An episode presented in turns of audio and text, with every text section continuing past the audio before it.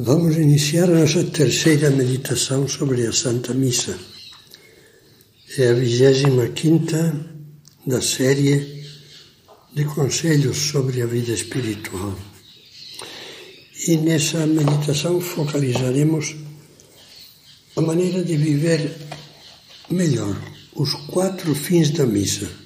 Explicaremos quais são e a maneira de vivê-los intensamente. Em nome do Pai, do Filho e do Espírito Santo. Amém.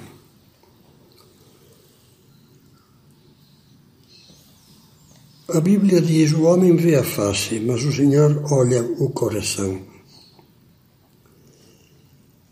Essa frase, frase deve ser sempre como que uma bússola que guia a nossa vida.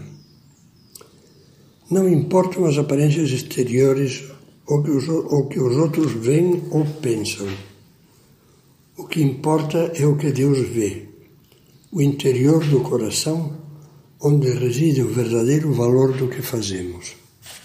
Por isso, São Paulo dizia que as ações aparentemente mais heróicas e belas, se fossem feitas sem amor de Deus e do próximo, seriam vazias como um bronze que soa ou um símbolo que retine. Pois bem, a mesma coisa pode-se dizer da participação na missa.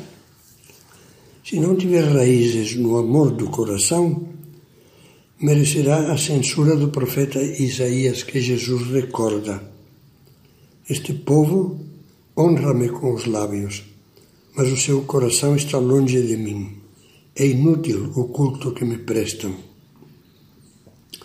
Na reflexão anterior já vimos que a melhor participação na missa é unir-nos interiormente à voz de Deus que nos fala nas leituras e unir-nos a todas as orações e gestos da liturgia com os quais nós lhe falamos e o escutamos ao mesmo tempo. Mas a participação na missa não se esgota com essa participação consciente e ativa na liturgia. Viver a liturgia certamente é um modo essencial e insubstitu insubstituível de participar, que não pode ser trocado por nada. Mas o nosso coração é potencialmente muito grande, é um abismo, diz a Escritura. E dentro dele, a liturgia bem vivida pode despertar sentimentos íntimos muito pessoais, que são expressões riquíssimas de adoração, de amor, de agradecimento, de súplica. Vamos refletir agora um pouco sobre essas, essas expressões de piedade que poderíamos chamar orações do coração. Como lembra o clássico catecismo romano, os quatro fins do sacrifício da missa, que coincidem com os quatro grandes sentimentos com que Jesus se ofereceu ao Pai na cruz são a adoração, o louvor equivalente, a ação de graças, a reparação pelos pecados e a súplica ou oração de petição. Os textos da missa, quando bem vivida, despertam intensamente, intensamente na alma essas quatro atitudes: adoração e louvor Pensemos, por exemplo, quantas coisas nos podem sugerir orações litúrgicas como estas. Glória a Deus nas alturas. Nós vos adoramos, nós vos glorificamos. Santo, Santo, Santo, Senhor Deus do universo, o céu e a terra proclamam a vossa glória. Pai de misericórdia, a quem sobem nossos louvores. Na verdade, vós sois santo, Deus do universo, e tudo que criastes proclama o vosso louvor. Por Cristo, com Cristo, em Cristo, a vós, Deus Pai Todo-Poderoso, toda honra e toda glória, agora e para sempre. E tantas outras. Mas não esqueçamos que, além dos textos, também os gestos litúrgicos de adoração, como a genuflexão, a inclinação, que também movem a alma a orar. A instrução geral do missal romano, que contém as normas oficiais da Igreja para a celebração da missa, indica, por exemplo, que os fiéis, estou lendo o texto, se ajoelhem durante a consagração e que, onde for costume, é louvável permanecer de joelhos do fim da aclamação do Santo, Santo, Santo, Santo, até o final da oração eucarística e antes da comunhão, quando o sacerdote mostra a hóstia consagrada e diz: Eis o Cordeiro de Deus. Gestos de adoração que arrastam a alma com eles. Como lhe dizia antes, é fácil perceber que essas orações e gestos de reverência podem despertar interiormente expressões muito ricas de adoração e louvor. Por exemplo, exclamar interiormente: Meu Senhor e meu Deus, quando o celebrante eleva a hóstia e o cálice e depois faz genuflexão.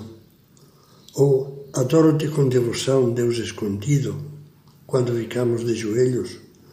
Ou quando fazemos a genuflexão que a liturgia prescreve ao passarmos diante do sacrário ou diante do altar após a consagração da missa, etc.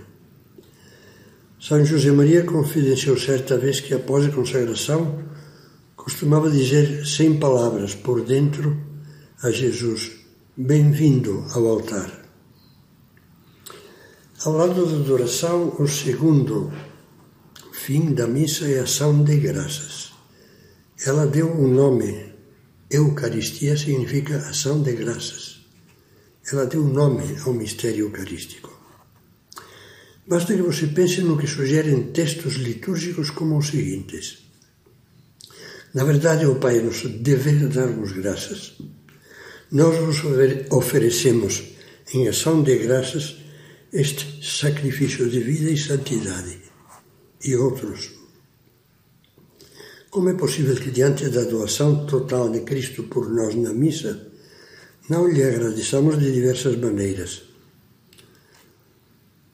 Podem bastar, sem palavras, só com o coração, um simples obrigado, Senhor, por tudo, ou um obrigado por isto e aquilo, ou deixar que a alma exclame interiormente: Como és bom, Senhor, como és bom. E não há dúvida de que o maior momento de ação de graças é a conversa que mantemos com Jesus após a comunhão. E disto trataremos mais amplamente em outra reflexão. Mas o coração pode ir além da gratidão.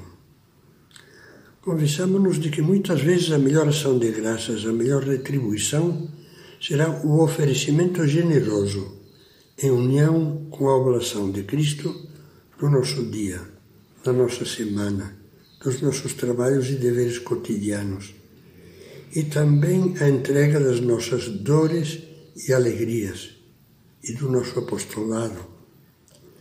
Quantas palavras íntimas não podem entrar aí? Quantas oferendas não podemos colocar com a intenção na patena de cada missa? Terceiro fim da missa, reparação pelos pecados próprios e alheios, por tantas ofensas que Deus recebe. A liturgia também nos move à contrição e à reparação. Deus Todo-Poderoso, tenha compaixão de nós. Perdoa os nossos pecados e nos conduz à vida eterna. Senhor, tende piedade de nós. Vós que tirais o pecado do mundo, acolhei a nossa súplica. Todos os que circundam este altar elevam a vós as suas preces para alcançar o perdão de suas faltas.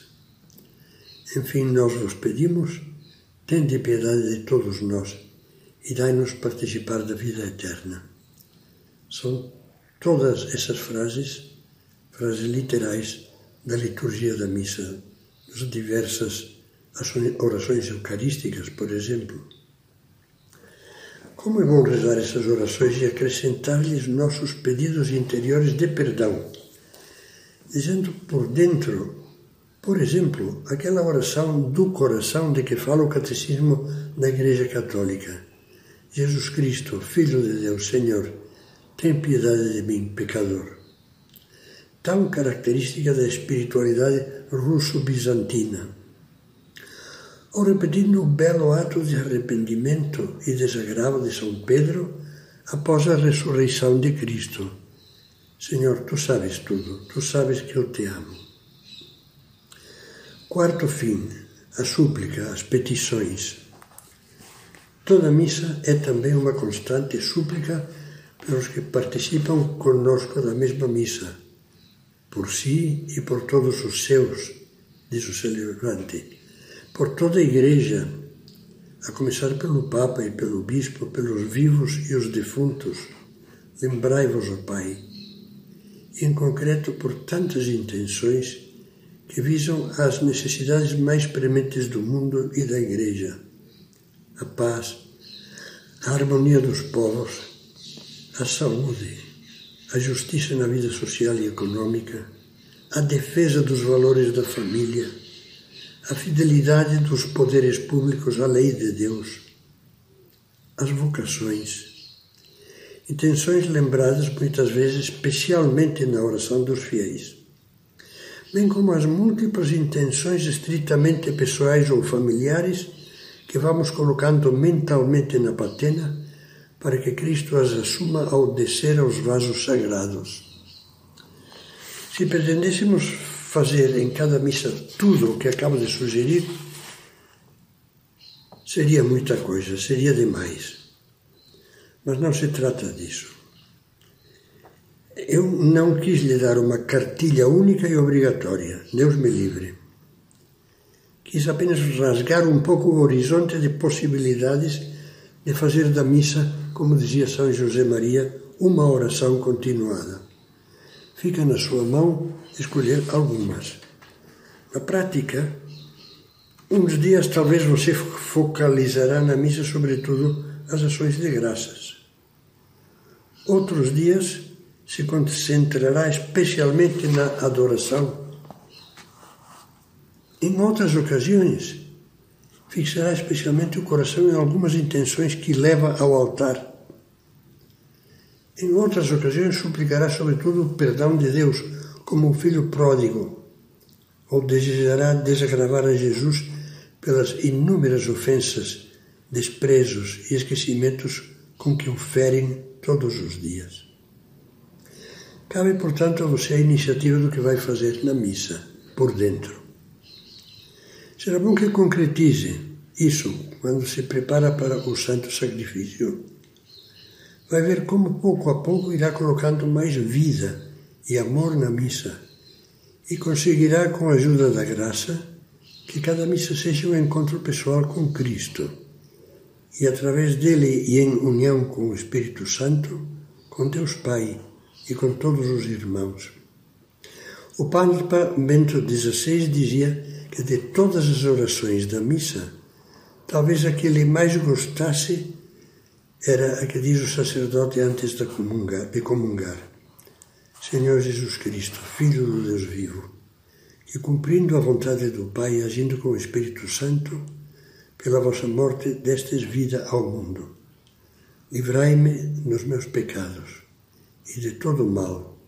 Pelo vosso corpo e pelo vosso sangue, dai-me cumprir sempre a vossa vontade e jamais separar-me de vós.